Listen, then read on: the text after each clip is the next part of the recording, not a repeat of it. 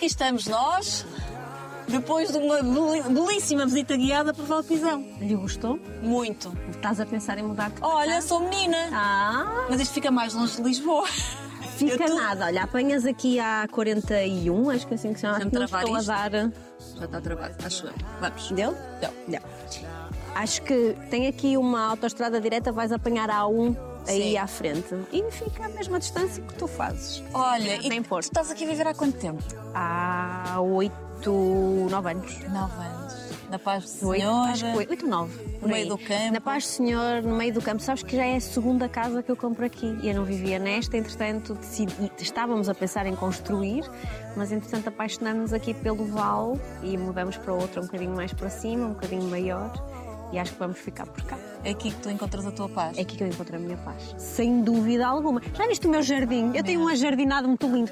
Eu vou à varanda e vejo o meu jardim e olho e digo: sim, senhora, o jardineiro hoje podou tudo direitinho. Está Isto tudo tem ar que harmonioso." nestas casas come bem. Come-se muito bem. O este restaurante, restaurante? este restaurante aqui é para mim um sucesso de domingo. Eu gosto de comer fora ao domingo. Tipicamente nortenha, não é? Gosto de almoçar Típico, fora ao domingo, típico. gosto com a família, gosto de tudo. E isto é perfeito, dá para vir a pé, almoçar e voltar para casa a pé. Agora com o frio, vá, a gente traz o carro daqui e ali. Mas é verdade, aqui o Nogueiras veio, veio abrir, é um sonho para mim ter este restaurante aqui ao pezinho de casa. Já fiz aqui coisas Depois daqueles rebeliços todos, aqueles insultos das redes sociais da Big Brother, vem para aqui sossegar. Venho sossegada a pensar, há tantos amigos que eu fiz hoje. Olha, vamos sentar. Vamos sim. Temos muito para falar, cara Susana. não é? Vamos ver se eu vou sobreviver à sua, à sua sim, esmifra senhora. dela. Vai sim, senhora. Vamos a Vai ser bom? Vamos.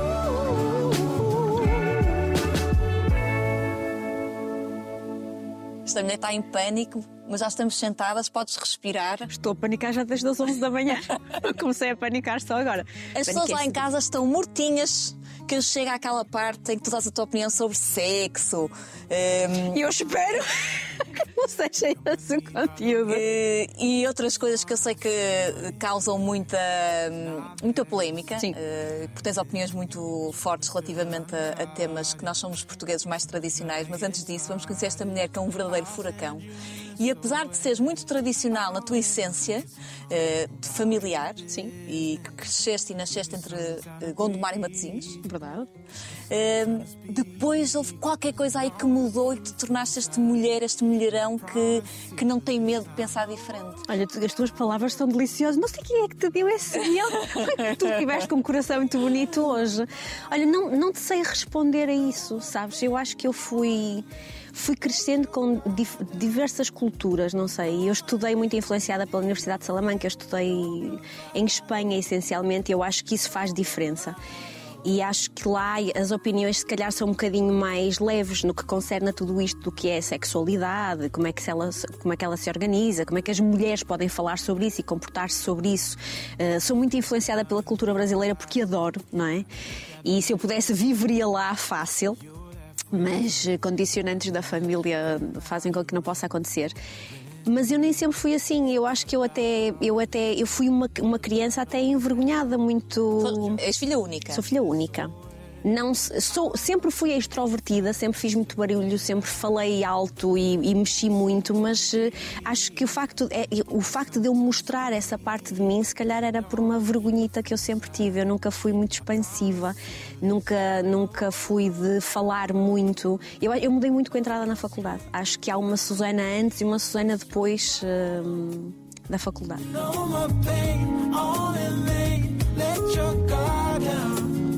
E até chegares à faculdade, eu acho que passaste por coisas que muitos de nós não queríamos que nenhum filho passasse, no que diz respeito à tua escolaridade. Sim. Hum, os teus pais tinham, tinham eh, noção de, das tuas dificuldades no início do- da tua escolaridade, ou nem por isso? Tinham, ah, mas Porque não. tinhas- tinhas eu alguma- tinha dificuldades. Eu sim, era e sou disléxica, não mudou nada. Continuo a dar as mesmas calinadas, continuo a fazer algumas asneiras ah, de sintase linguística, mas a verdade é que aprendi a ter algumas, algumas ferramentas que me defendem um bocadinho disso. Tinha um transtorno de déficit de atenção com hiperatividade, ah, que naquela altura também não era compreensível, portanto, o meu professor da primária mandava-me correr à volta da escola à, à espera que eu o acalmasse um bocadinho. Foi, era um homem que não tinha muito conhecimento acerca de tudo que pudesse sair do padrão que ele achava que era, que era a aprendizagem normal. Portanto, ele achava que eu devia estar no ensino especial, que eu era um bocadinho burra, que não devia estar ali com os colegas. Eh, Eu sou do tempo em que os professores ainda achavam, eu estudei na Senhora Dora, os professores ainda achavam que com uma boa palmadinha, se calhar eu ficava um bocadinho mais, mais competente para o estudo e às vezes foi complicado, nem sempre as coisas correram muito bem, especialmente na primária. Já o disseste de forma literal, o meu professor foi uma besta. Foi uma besta. Eu tenho muito, muito isso na minha mente. Deu-te muito trabalho ultrapassar tudo o que passaste e, e tudo que ele te fez Deu-me sentir. muito trabalho porque ele fazia-me sentir mesmo desadequada e desenquadrada nos meus pares. Eh, Eu até entrar para a faculdade não gostava de crianças, sendo uma criança. Eu não me sentia bem no meio delas porque elas acabavam por me deixar de parte, porque ele vendia esta ideia de que eu era burra, que não dava mais. E eu acabava por passar mal nos intervalos. A minha madrinha levava-me eh, o pão com manteiga no intervalo, naqueles intervalos grandes, antigamente só se tinha aulas de manhã, e eu passava o intervalo inteiro nas grades com ela, a tomar o leite e a comer o pão com manteiga, porque não queria estar perto dos meus pares, porque eles nitidamente faziam-me sentir eh, reduzida, porque ele assim ensinava. Ele ensinava, aqui sentavam aqueles que eram muito inteligentes e aqui sentavam aqueles que eram muito burros. Eu estava lá, no, no grupo dos burros, basicamente. Curiosamente, voltaste a encontrá-lo. Curiosamente volto a encontrá-lo dia 11 de dezembro de 2003, no dia, em que, Sabes a data? no dia em que me licenciei. Eu defendi a monografia, fiquei à espera que saísse a nota e fui almoçar com os meus pais a uma adega transmontana em Gaia. E ele estava lá, levantou-se, ele estava com a mulher, a família, já não, não posso precisar, mas levantou-se e veio, teve o desplante de vir à minha mesa, reconheceu-me, não sei, algum fetiche, não faço a mínima Não, ideia. ele de certeza, ele tinha qualquer coisa aí com, não contigo. Sei, olha, Susana Alexandre era assim que ele me chamava, eu não sou muito fã do nome Alexandre, era assim que ele me chamava, só para me aborrecer ainda mais. E veio ter comigo e perguntou se eu estava bem, que não estava, e a minha mãe orgulhosamente disse que estávamos a comemorar eh, o facto de eu me ter licenciado naquele próprio dia. Tinha acabado de defender a monografia. Vai, ele reagiu. Eu podia te dizer como espectável, mas não, ele reagiu como, como assim? Ela foi capaz de tirar uma licenciatura, como assim chegou aqui? Eu não sei se é assim tão mau, mas foi assim que ele o traduziu. Ele era um homem que tinha assim uns olhos muito esbugalhados, quase a sair das órbitas, que me assustavam profundamente. E eu, já com 20 e poucos anos, a olhar para aqueles olhos outra vez, juro-te, tive o mesmo cagaço que eu tinha quando ele era Sentiste uma o mesmo? Senti o mesmo. Ele era um homem agressivo, achava que era na base da, da, da agressão que, que as pessoas aprendiam. Eu lembro-me das reiguadas que ele deu em mim, em colegas meus. Eu lembro uma vez dele ter batido num colega meu até ele fazer xixi pelas pernas abaixo. Foi uma coisa que me chocou imenso. E não, não me trouxe nada de bom. Nada de bom. Nenhuma aprendizagem boa ali. É, nós- há professores que nos mudam a rota para melhor e há professores que nos, mudam, que, que nos transformam para pior. Sim, a mim, eu tive um professor que me lembro dele até hoje, infelizmente já faleceu, Pedro Monteiro. Foi uma professora de português do nono ano. E foi a primeira vez que alguém percebeu que alguma coisa no meu léxico não estava bem. Eh, E arranjou uma data de, de, de ajudas para que eu pudesse interpretar melhor as coisas e escrevesse melhor. E eu acabo por entrar na faculdade com a média 19 a português. Eu transformei-me realmente numa, numa boa aluna a português. Porque alguém era teve a alguém- sensibilidade de olhar Olha, verdadeiramente para explicar, ti. Isto pode não se organiza assim na tua cabeça, mas pode organizar-se de outra forma. Vamos aprender. Eu lembro-me de ler muita poesia em voz alta. Ele ficava comigo fora de aulas, eh, ficava comigo, acompanhava-me nos, nos intervalos. E realmente foi um homem que mudou em muito a minha, a minha vontade do que eu vinha a estudar. Nunca me passaria pela cabeça estudar alguma coisa que envolvesse linguagem, porque eu meti ao pé muita vez, não é? E agora tenho mais, mais batota para me Não, sabe- defender. sabe- sabes muito como te defender. Defendo-me, sim. A tua mãe disse orgulhosamente ah, àquele professor que, que tinhas acabado de te licenciar. Sim. Portanto, a tua mãe tinha a perfeita noção do impacto que esse professor teve na tua vida? Eu acho que tinham os dois, tanto a minha mãe como o meu pai, tinham um perfeito impacto. Eu acho que eles não, não permitiam que, que escalasse muito e eu vomitava todos os dias a caminho na escola. Todos os dias, eu, eu vivia em Gondomar, estudava na Senhora da Hora, Matosinhos, E todos os dias, durante o caminho, eh, eu nunca tomava o pequeno almoço. Por isso é que a minha madrinha me levava ao pequeno almoço a meio da manhã.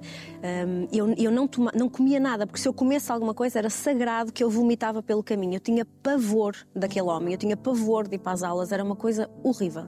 Eu nunca mais lá fui. As minhas colegas, nós entretanto passámos para o liceu e as minhas colegas iam visitá-lo. Eu nunca mais lá pus os pés na, na primária. Nem tenho qualquer uh, intenção, como eu te digo, não faço a primeira ideia o que é que é feito dele, mas não tenho qualquer intenção de repetir, uh, de repetir a experiência, sequer de me aproximar da escola, passo-a ao lado. Engraçado que a vida depois levou-te a estudar determinados comportamentos, a observar uh, o ser humano. Um, achas que ainda acontece muito isto nas escolas portuguesas, nas famílias portuguesas e na cultura portuguesa? Olha, agora eu acho que sim, eh, mas por excesso. Agora qualquer coisa é dislexia e qualquer coisa é hiperatividade. Portanto, quem realmente tem dislexia, quem realmente tem hiperatividade, acaba por ficar um bocadinho perdido no resto das teorias que não é bem assim. Naturalmente as crianças são, são energéticas, gostam de fazer eh, as neiras, gostam de. dão muitos erros e não é bem a mesma coisa. Agora estamos, num, estamos a viver um tempo em que é. Passou-se tudo 8 para por 80. exagero.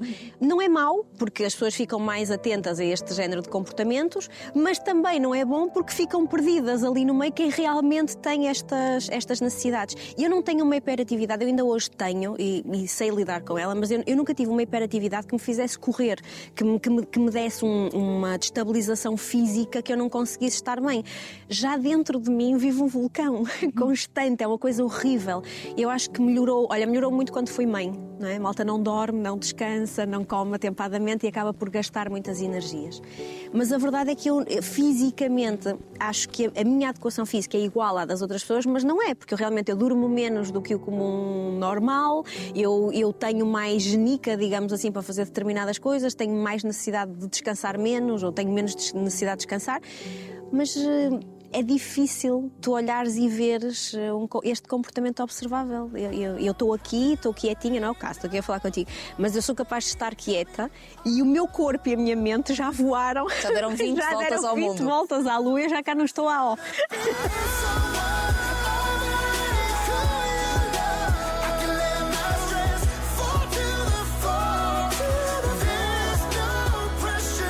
A primeira vez que trabalhámos juntas, curiosamente, já foi há mais de 10 anos. Meu pai. Eh, E na altura nós procurávamos alguém que falasse sobre sexologia de uma forma aberta. Sim. Eu, eu lembro-me que não foi fácil encontrar alguém com, com as tuas características, porque no nosso país eh, nós somos ainda muito reservados no que diz respeito ao tema. Como é que tu passas de um curso de psicologia, não é? Sim. Eh, para eh, aprenderes mais sobre uma área que já te chamava, dizia-te alguma coisa. Diz-nos a todos, não é? Diz-nos, dizia- mas, mas eh, querias saber mais sobre. Profissionalmente, inicialmente, não. A minha primeira motivação de estudo era o direito, nem sequer era a psicologia, por causa dos comportamentos desviados. Ah, eu queria muito estudar coisas diferentes, não é? e a, a minha cadeira de, de- de eleição na faculdade era a biopsicossociologia dos comportamentos desviantes, efetivamente por isso. Mas depois, entretanto, eu fiz especialização em neuropsicologia clínica, trabalhei no Santo António durante muito tempo, no serviço de neurocirurgia, e fui vendo ahm, recorrentemente há pessoas com dificuldades sexuais devido a neurismas por ruptura, pessoas que foram parar Sim. lá ao serviço eu achava que devia investigar um bocadinho. Mas não me cativava muito. Cativou-me estudar a área do amor, dos casais e a posteriori da sexualidade, porque eu achava que eu própria precisava de alguma organização, de alguma orientação no amor. Não é? O amor não, não me tratou muito bem durante uns anos. Até conheces Eh, o Pedro? Até conhecer o Pedro. Porquê é que não te tratou bem? Tive uma relação muito tóxica durante 14 anos. Hum, até seis anos, até seis anos antes de conhecer o Pedro. Eu comecei a namorar com este rapaz na secundária, estava a terminar o 12 ano antes de entrar para a faculdade, e foi uma relação que me acompanhou durante 14 anos da minha vida, eh, com alguns para-arranca é uma- pelo meio. que é uma vida. Que é uma vida. E que 14 anos termina, é uma vida, para- especialmente nessa faixa etária. E que termina de uma forma trágica. Ele teve um acidente de moto. hum, foi grave o acidente, teve perda de massa encefálica, não morreu, mas morreu aquilo que era antes do acidente. Ele acordou amnésico, não fazia a mínima ideia quem eu era. Hum, e tudo o que aconteceu foi grave demais eh, para, para ser verdade. Às vezes nós vemos uma telenovela e dizemos, ah, isto é telenovela. Não, eu já, já dou de barato as telenovelas, têm pouca história, porque se eu fosse contar isto, dava aqui uma telenovela mexicana daquelas com, engatadas com séries umas atrás das outras.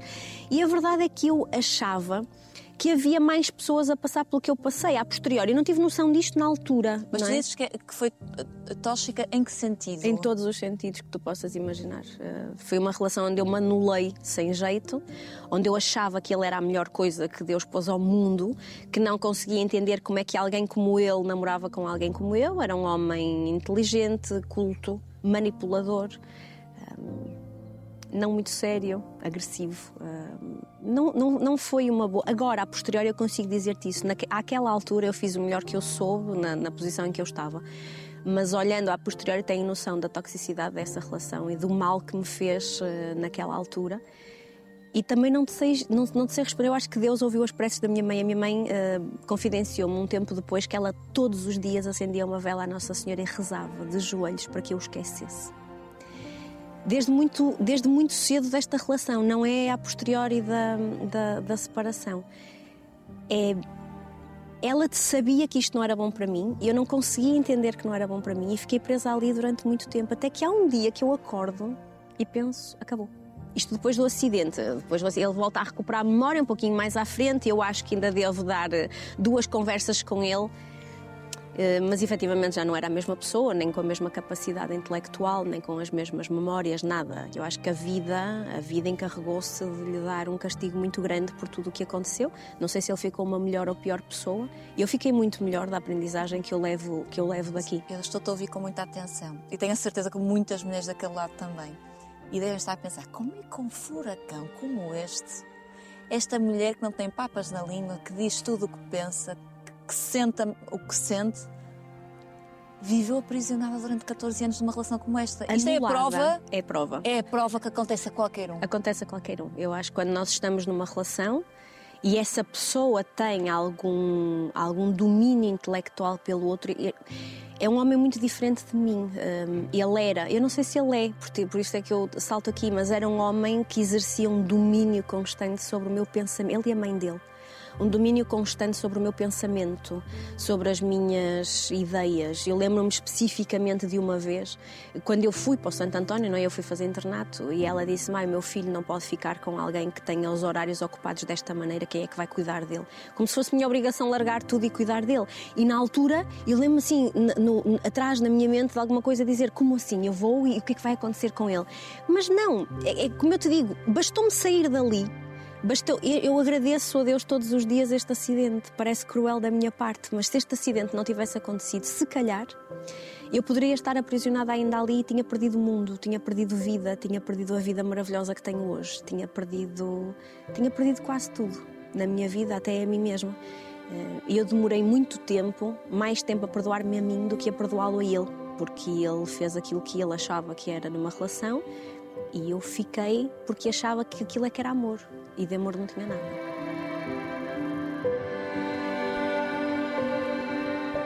E foi isso que te fez eh, estudar sobre o assunto. Foi isso que me fez estudar as relações de casais. Ahm, quando este ac- acidente acontece, eu chego ao hospital e a noiva dele estava lá. A noiva? a noiva. E ele manteve uma relação paralela. Portanto, havia lá outra mulher com um anel no dedo, eh, pronta para casar.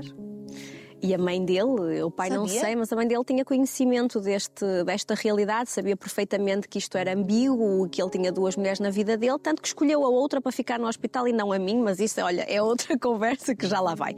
E na altura, tudo estas, todas estas coisas que aconteceram a posteriori, o sofrimento da minha mãe, para que eu pudesse ver, porque ela, entretanto, a minha ex-sogra é, proibiu-me de o ver, eu não o conseguia ver, ele ficou hospitalizado durante algum tempo, ele esteve em coma durante muitos dias, e eu não o conseguia ver, ela não permitia que eu o visse, entretanto, a outra ficou com o cartão, olha, uma novela mexicana autêntica, e a verdade é que eu vi o meu sofrimento, o sofrimento da minha mãe, a forma como a família se arrasta para isto, e é aqui, na minha cabeça, que eu acho, é assim que se dão as desgraças, porque podia ter acontecido uma desgraça aqui. Eu estava de cabeça perdida, a minha mãe estava de cabeça perdida, e podia realmente ter acontecido uma desgraça para me proteger de alguma forma.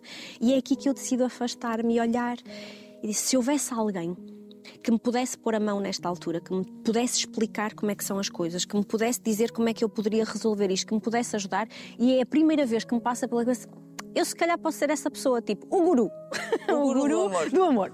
Que eu posso, de alguma forma, ajudar várias pessoas a entender que o amor é outra coisa, que, que não, não temos que ficar aprisionados a esta situação.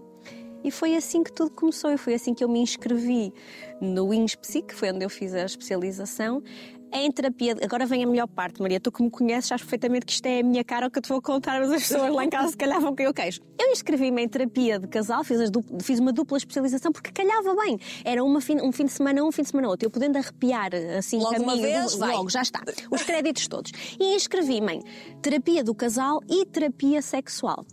Sendo Susana, Susana, se é Susana, eu baralhei os números, não é? Então inscrevi-me em terapia do casal e sexualidade clínica. E só me apercebi que estava na especialização errada para aí no segundo semestre. Porque achei que aquilo era muito técnico, muito clínico, muito médico, não era bem aquilo que eu estava a contar. E fui reclamar à secretaria. E lembro-me da cara da senhora que é parecida com a tua, a cara de taxa a olhar para mim, tipo, o que é que esta quer? Não é esta altura do campeonato. E depois decidi continuar, porque não dava, não, não me faziam reembolso do dinheiro, não dava, podia desistir, Portanto, mas já até estava ao pá. fim. Fui até ao fim e foi a melhor coisa que eu fiz. Porque me apaixonei pela área. Eh, a terapia sexual é tão interessante, se calhar. eh, ou na cabeça das pessoas, mas eu gosto da sexualidade mais clínica da coisa. Eu gosto, eu sou mais interventiva. Eu gosto de meter mesmo o nariz eh, no que não é chamado, ou que me chamam a intervir. Eu sou muito espaçosa na vida das pessoas que me procuram para as ajudar. Muito mesmo, ocupo muito espaço.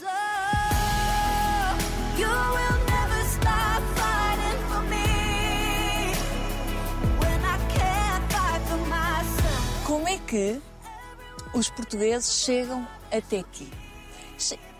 Não faço ideia. Chega normalmente primeiro a mulher a medo para ver como é que a coisa rola e depois traz o marido. Antigamente era assim, Ah, agora já não. Agora já não. Não. Antigamente eu tenho nitidamente na minha. Há 10 anos atrás eram mais mulheres que procuravam a consulta do que homens, agora não. É meio-meio. Ah, os homens mais espontaneamente quando têm um problema sexual. Provavelmente o médico de família urologista diz precisa de ajuda, precisa de encontrar alguém que o faça resolver este problema e os homens com rapidez vão diretamente eh, à, à- à procura da terapia. As mulheres, eh, problemas mais emocionais, mais de casal, realmente vêm. O marido vem sempre. ahm, porque quer. Eh, Já longe, vão os tempos, eu estou aqui porque ela me obriga, ou estou aqui porque ela, Ela me fez vir, pediu. ou porque ela pediu, olha, foi ela que marcou, não sei o que é que eu estou aqui a fazer. Agora já não, agora vêm muito, muito igual. E muitos homens que vêm eles primeiro e as mulheres é que vêm de arrasto. E eu gosto de separar eh, o casal numa fase inicial da terapia. A primeira consulta normalmente é o casal, mas eu depois peço ali um tempo para os conhecer individualmente, porque há coisas que eu acho que não devem ser ditas à frente do parceiro e que nós, opcionalmente, vamos esconder por estar a ser eh, à frente do parceiro. Portanto, eu gosto de desmifrar ali um bocadinho sozinhos e Até depois par- tutano. até ao tutano. Eu acho que eu faço isso. Sabes que eu não sou fofa. tenho mesmo noção disso. Mas aquilo é não é sou- para resolver, não é? Isso é para resolver. Resolver. Se pudesse enumerar assim os dois ou os três primeiros, os principais problemas eh, que observas dos casais portugueses. falta de comunicação, eh, falam um para um lado e outro entende outra coisa e não, não acabam por não, não se ouvir, gostam de inter- intervencionar verbalmente e acabam por não se ouvir, as traições. Hum, é provavelmente aquilo é, é provavelmente a causa de mais separações que me chegam que chegam até mim e o à vontadinha não é? A relação está boa, está à vontade e de repente fica à vontadinha. Nós começamos a fazer coisas que não devemos à frente do parceiro. Eu costumo dizer sempre assim: a casa de banho tem uma sanita. É para ser frequentada por uma pessoa de cada vez. E é o exemplo que eu dou do à vontadinha. E de repente o casal acha que pode fazer tudo à frente do outro. E nós, mulheres, somos muito sensíveis a determinadas coisas. Nós gostamos do mistério. Nós não queremos imaginar o Jorge Clooney na sanita. Nós gostamos de imaginar que o Jorge Clooney só faz anúncio a uma Estás a máquina de dizer café. isso? É? A minha avó, isto não é sobre mim, mas é, tem tanta graça. Ela tem 89 anos e de- lembro-te sempre miúda e ela, aqueles primeiros namoricos, ela assim: Mas tu gostas dele? E eu, acho que sim, vó. Sabes como é que tu sabes que gostas do homem? Imagina-o no poleiro a puxar. No poleiro. E eu nunca mais esqueci. E é verdade que nós gostamos, mas o problema é que nós mulheres eh, temos muito, muito distinto no nosso espectro o amor Verdade, e o tesão. verdade. Eu não sei se a gente pode dizer tesão aqui. Pode ser. Pode ser. E como está muito diferente, nós conseguimos amar uma pessoa, querer ficar com essa pessoa para toda a nossa vida e não ter desejo por ela. E eu acho que um casamento não sobrevive à ausência de sexo. Eu acho que o sexo é muito importante numa, numa digo, casamento, uma união, quando as pessoas estão juntas. Uma das tuas opiniões mais polémicas e que eu queria falar e, e que eu acredito que seja uma coisa que possa acontecer no futuro, que é assumidamente uma pessoa não tem só uma pessoa Sim. e tem duas ou tem três. Hum, tu acreditas nisso? Eu acredito que nós não somos monogâmicos por natureza. Acho que nós decidimos ser monogâmicos porque a pessoa que está connosco hum, está combinado assim entre o casal. Nós combinamos que vamos respeitar-nos um ao outro e que vamos, não vamos ter mais pessoas nenhumas. E isso leva-me ao que me acabaste de contar. Chegaste ao hospital e tinhas o teu namorado de 14 anos Com outra pessoa, há nove. Ele namorava com outra pessoa há, há nove, portanto, com um anel de noivado Sim. e que, e que tu não te apercebeste. Tudo estaria bem se ele não me tivesse mentido, nem a mim, nem a ela. Nem nos fizesse dolor para as duas. Portanto, ele manteve aqui, tudo estaria bem se eu tivesse conhecimento que existia outra pessoa, mas não. Aquilo que me era vendido era que eu era a única, a especial, a mais linda, a mais boa, a mais tudo, não é? Portanto. Eu acho a traição, eh, eu acho que a traição é das coisas mais feias que pode existir eh, num casal, porque ninguém é obrigado a ficar com ninguém. Ninguém é obrigado. eu- não- eu- eu o que acho é, nós não somos naturalmente monogâmicos muito bem, portanto, então vamos assumir. Chegamos a casa, temos que ter eh, coragem. Se temos coragem para olhar para o lado, também temos coragem depois de ter que chegar a casa e dizer: Olha, Maria, eu hoje estava a tomar cafezinho ali no bar da TVI e olhei para o lado e vi uma moça que me cativou mais do que tu. E eu, que sou tua mulher, tenho que ter o, o- privilégio de ir à competição com esta mulher.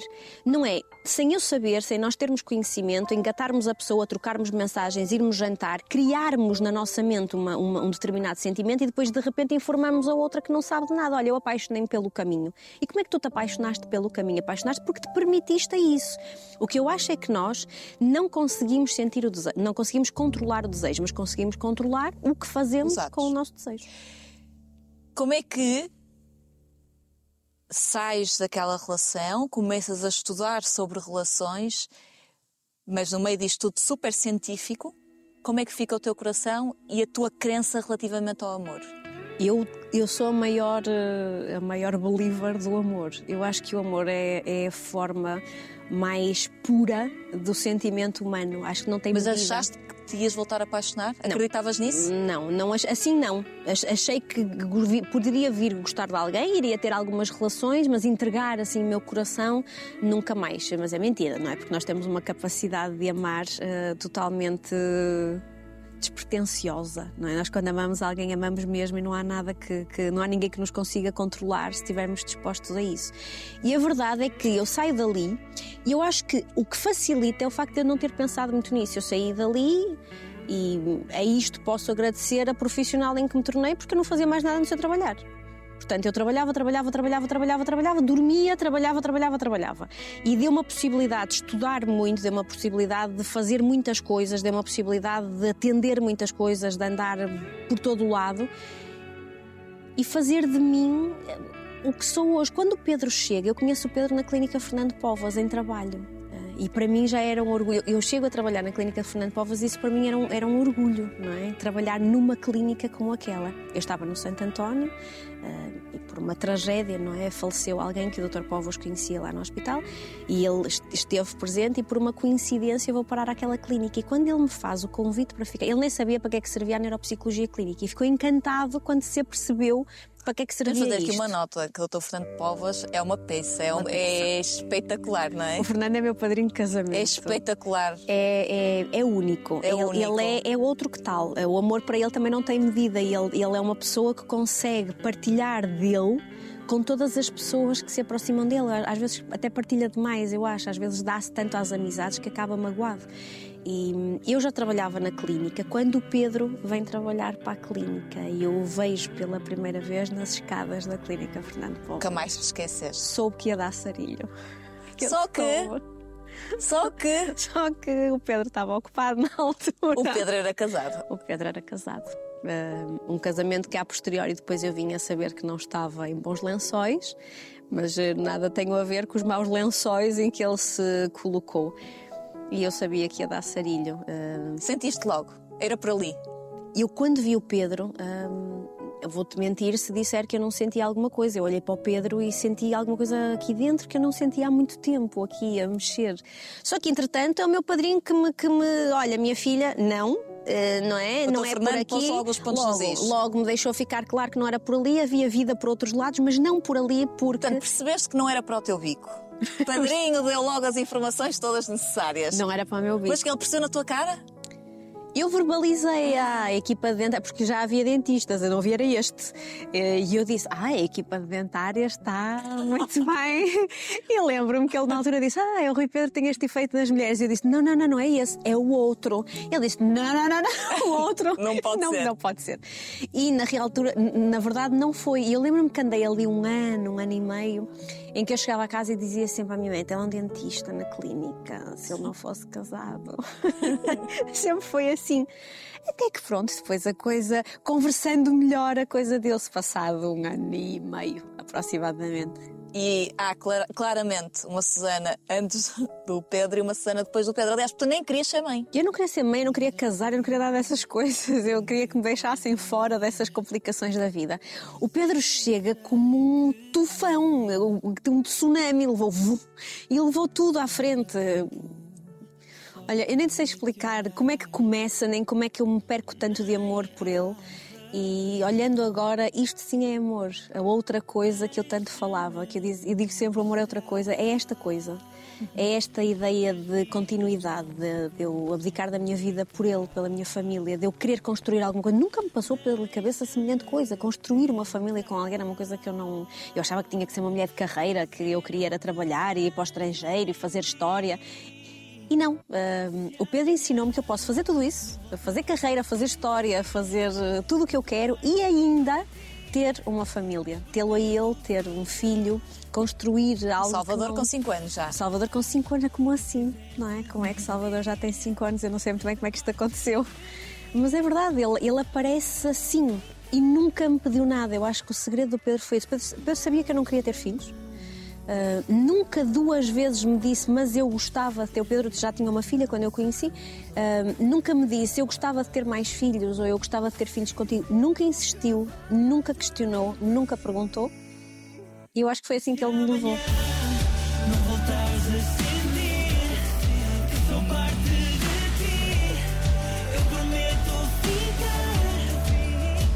Esta relação hum, traz-te para um local muito confortável em que te permites, tu dizes que ah, eu queria muito ser uma mulher de carreira, mas tu no fundo és tornaste também uma mulher de carreira. E, e não podemos falar dessa carreira sem este, este teu período na televisão, que começou já no Porto Canal assim de forma mais tímida e agora de uma forma mais assumida Sim. hum, na TVI.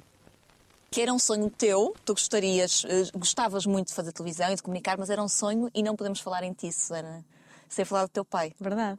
Eh, o teu pai tinha o sonho de te ver na televisão. Tinha o sonho de ver na televisão e se fizeres um esforço na tua mente, ele ia sempre comigo Contigo. ao Porto Canal quando nós fazíamos Sim. programa de Aliás, ele acompanhava-te tudo, em todo tudo. lado, para todo lado. Meu pai era braço direito, esquerdo, perna, era, era um homem verdadeiramente espaçoso na minha vida, que ocupava o espaço todo que um pai deve ocupar.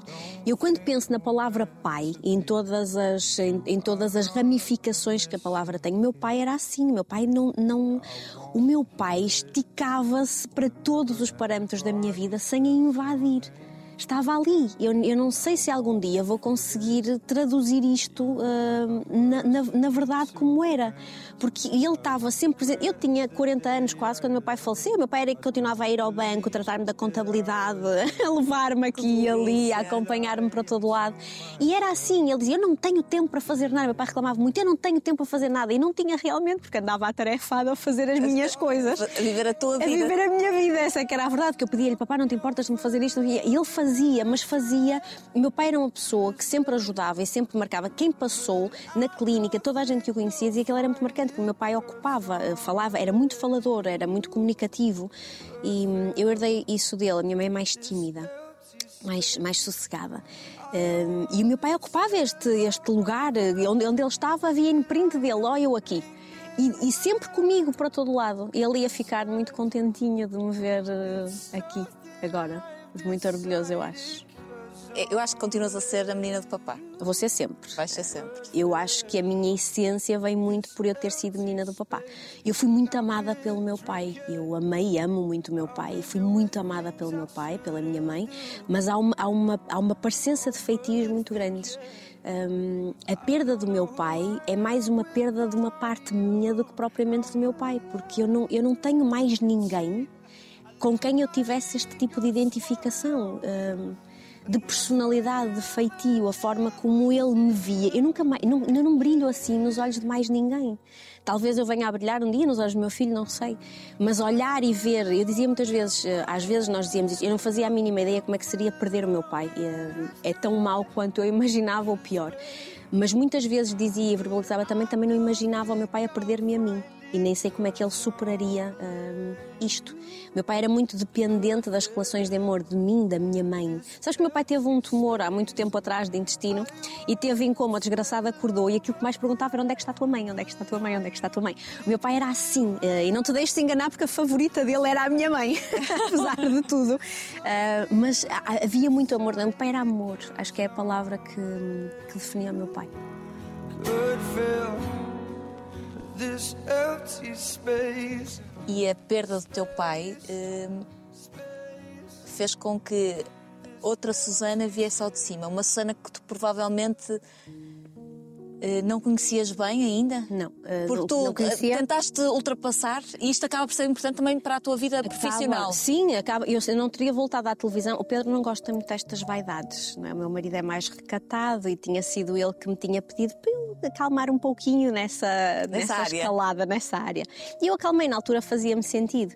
Só que entretanto eu perco o meu pai e eu dizer-te que eu me lembro bem do primeiro ano a seguir, eu não tenho muito presente a dor e eu não, não tomei nada na altura. Infelizmente eu não posso tomar nada. Eu tenho uma doença autoimune que não, que não permite que eu faça qualquer tipo de ansiolítico, antidepressivo e eu sentia que eu precisava muito de ajuda na altura. Hum, passados seis, sete meses aproximadamente, eu, eu achei, eu estava num buraco mesmo sem fundo, eu não, não, não conseguia Era uma entender. depressão? Consegues dizer que era uma Era uma depressão reativa por luto, mas sim, era uma depressão. Eu- No momento em que tu olhas para a vida e ela não te faz sentido, não, não me fazia sentido nenhum E estar já eras aqui. mãe. Já era mãe.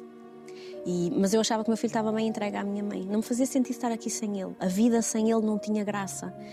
E de repente, hum, nas minhas. Eu, eu zanguei-me muito com Deus, atenção. A minha fé ficou muito abalada. Eu não sei se a recuperei da mesma forma. Mas eh, nas, nas minhas, nos meus pedidos de ajuda, porque havia momentos mesmo muito sombrios, eh, nos meus pedidos de ajuda, eu precisava de alguma coisa que me fizesse distrair, que me fizesse sair da minha realidade, que me, que me, que me fizesse. Deixaste de trabalhar? Deixei de trabalhar durante sete meses. Deixei de ir à clínica, deixei de dar consultas, deixei. Eu não estava capaz. eh, Eu não, eu não ta- eu- sobreviver já era suficientemente cansativo, eh, já era mau. Respirar já te cansava? Respirar já me cansava. Eu, eu, não- eu acho que me esquecia que respirava sequer. Houve ali. Foi muito mau. Hum, e- Eu achei durante o primeiro mês que estava capaz de sobreviver àquilo e depois de repente foi ficando cada vez pior, cada vez pior, cada vez pior, cada vez pior. Até. Eu acho que só agora, passaram três anos, já fez três anos que meu pai faleceu. Eu acho que só agora as pessoas acham, veem-me mais feliz e mandam muitas mensagens, acham que eu estou feliz porque emagreci. E eu tento explicar. Eu era assim quando tu me conheceste, eu não estava redondinha como fiquei após a morte do meu pai. E eu estou mais equilibrada agora. A saudade já não me turva 24 horas por dia. Eu já consigo não chorar 24 horas por dia. Eu já consigo passar um dia sem derramar uma lágrima. A saudade está lá sim, mas aquela, aquela necessidade da presença física dele, eu já não tenho tanto. Habituei-me à ausência física. E eu acho que eu já respiro melhor. Já, já entendi que quero ficar aqui, que quero sobreviver, que quero fazer determinadas coisas. Vêm aí, vêm aí coisas boas para mim. E eu começo a acreditar que Ele está presente, que Ele está comigo. Isso, eu- isso eu tenho a- certeza.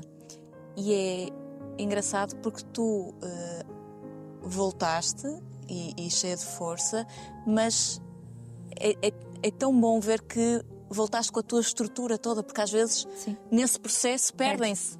Perdem-se coisas. E tu não. Tu conseguiste manter a tua, o teu casamento. A tua mãe provavelmente foi o teu braço direito com o Salvador, com o teu minha mãe filho. é muito. Ainda é. A minha mãe Isso sim é meu calcanhar daqueles. a minha mãe é. A minha mãe é a mulher mais forte que eu conheço. Ah, a minha mãe vem de uma linhagem de mulheres muito fortes. A minha bisavó, a minha avó, ela. Mas a minha mãe segura tudo. Eu não sei se a minha mãe tem noção que é ela que estrutura, que, que segura a estrutura familiar toda. E é o meu maior pavor, um dia perder a minha mãe. Não. Eu sobrevivi agora porque ela estava cá. Não sei como é que se cura alguém quando ela não estiver. Ahm, ela é minha favorita, a favorita do Salvador e a favorita do meu marido. Isso é muito bom. Sem dúvida alguma. Ela é, ela é a estrutura que segura a casa toda. É a responsável, a governanta da minha vida. É a pessoa que, que toma conta de tudo. Para eu poder andar Porto e Lisboa, para eu andar Braga dar as consultas. É, hum, a minha mãe é uma mulher de fibra, uma mulher de garra. Sei, se eu um dia for metade, já está tudo certo, já, já, já foi bom. Aproveitaste o que aprendeste com o teu, com o teu luto para a tua vida profissional? Tornaste-te melhor profissional quando, quando tratas a dor Não sei. do luto? Hum, Eu acho que sim. Hum, a ordem dos psicólogos, da qual eu me, me deixo longe, diria que não. Hum, eu acho que aquela representação das cinco fases do luto. Ninguém nos explica que essas cinco fases passam no mesmo dia, nós andamos para trás e para a frente ao longo do dia nessa fase. Eu acho que as pessoas que me procuram hum, nestas situações de perda, eu digo sempre: vamos esperar um bocadinho. As pessoas querem resolver a situação. Eu perdi meu pai há dois, três meses, imagina, às vezes dizem muito, perdi há dois, três meses, quatro, quero muito sair desta situação. Eu digo sempre: vamos esperar um bocadinho. Vamos esperar um bocadinho. Eu acho que o primeiro ano é uma luta pela sobrevivência. Quando são, quando são familiares significativos. Claro, próximos. É uma luta que- pela sobrevivência e os manuais dizem outras coisas. Os manuais dizem que nós não devemos demorar-nos tanto tempo na dor e devemos. eh, Eu acho que é importante sentir as coisas para que nós consigamos organizar as coisas no lugar certo e continuar. E isto é o que eu preconizo. Se está certo ou errado, eu não sei, mas é assim que eu vejo.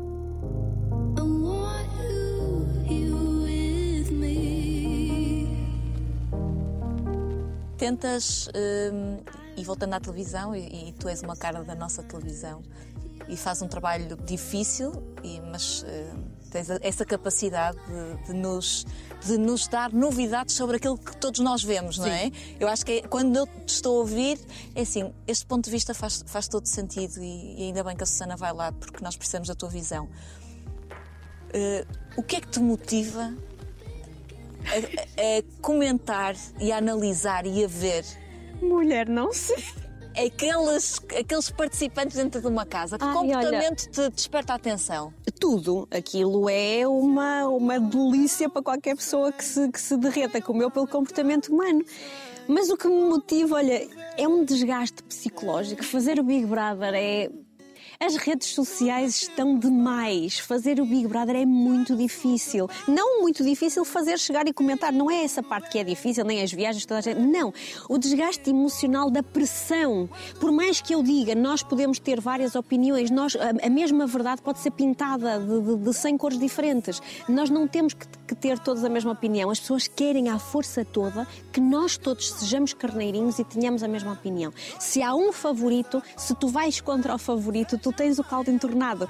Todas as coisas têm que se passar. É, é, é muito complicado. Eu espero, e, e isso é uma das motivações, não é? Eu, eu espero que pelo menos as pessoas possam ver os concorrentes como um todo. Não é só aquilo. Um todo. Nós fazemos coisas boas, fazemos coisas más, dizemos coisas boas, dizemos coisas más. Isso não faz nós bons ou maus. Nós somos bons e maus. Sempre. Se eu conseguir de alguma forma que as pessoas olhem para os concorrentes e os vejam numa dimensão um bocadinho maior e leve, olha, eu gostava muito que isto fosse um bocadinho mais leve. Eu gostava que as pessoas vissem o Big Brother ou o Casa dos Segredos, ou seja, o que for estes, estes conceitos de reality show, como uma coisa mais leve, como um programa de entretenimento em que as pessoas realmente se divertem dentro e fora da casa. Eles estão ali para nos entreter, para nos dar divertimento. Mas está tudo um bocadinho pesado, não é? Está tudo. As pessoas levam tudo muito a sério, muito à letra, muito ao pé da letra. Qualquer coisinha que se diga já está. E depois descontextualiza-se tudo, toma uma proporção gigantesca nos twitters da vida e de repente, coitados de nós, coitados dos concorrentes. Coitado Brother. A tua vida, e quem nos ouviu nos últimos minutos eh, consegue perceber facilmente que eh, foi de altos e baixos, de, de muita evolução interior.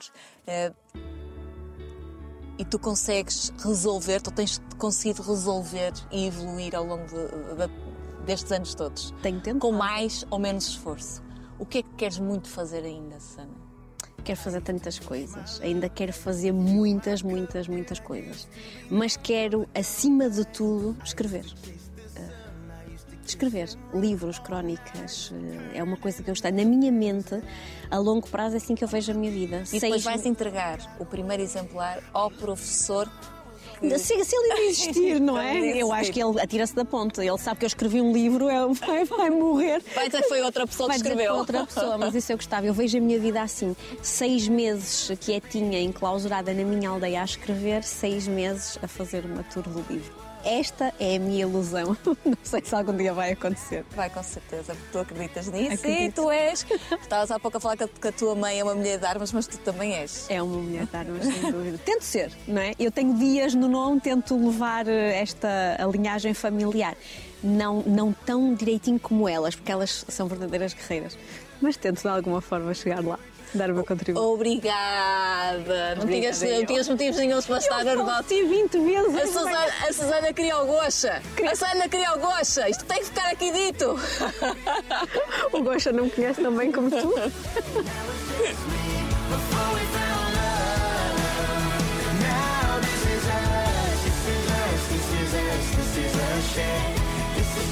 This is this is yeah.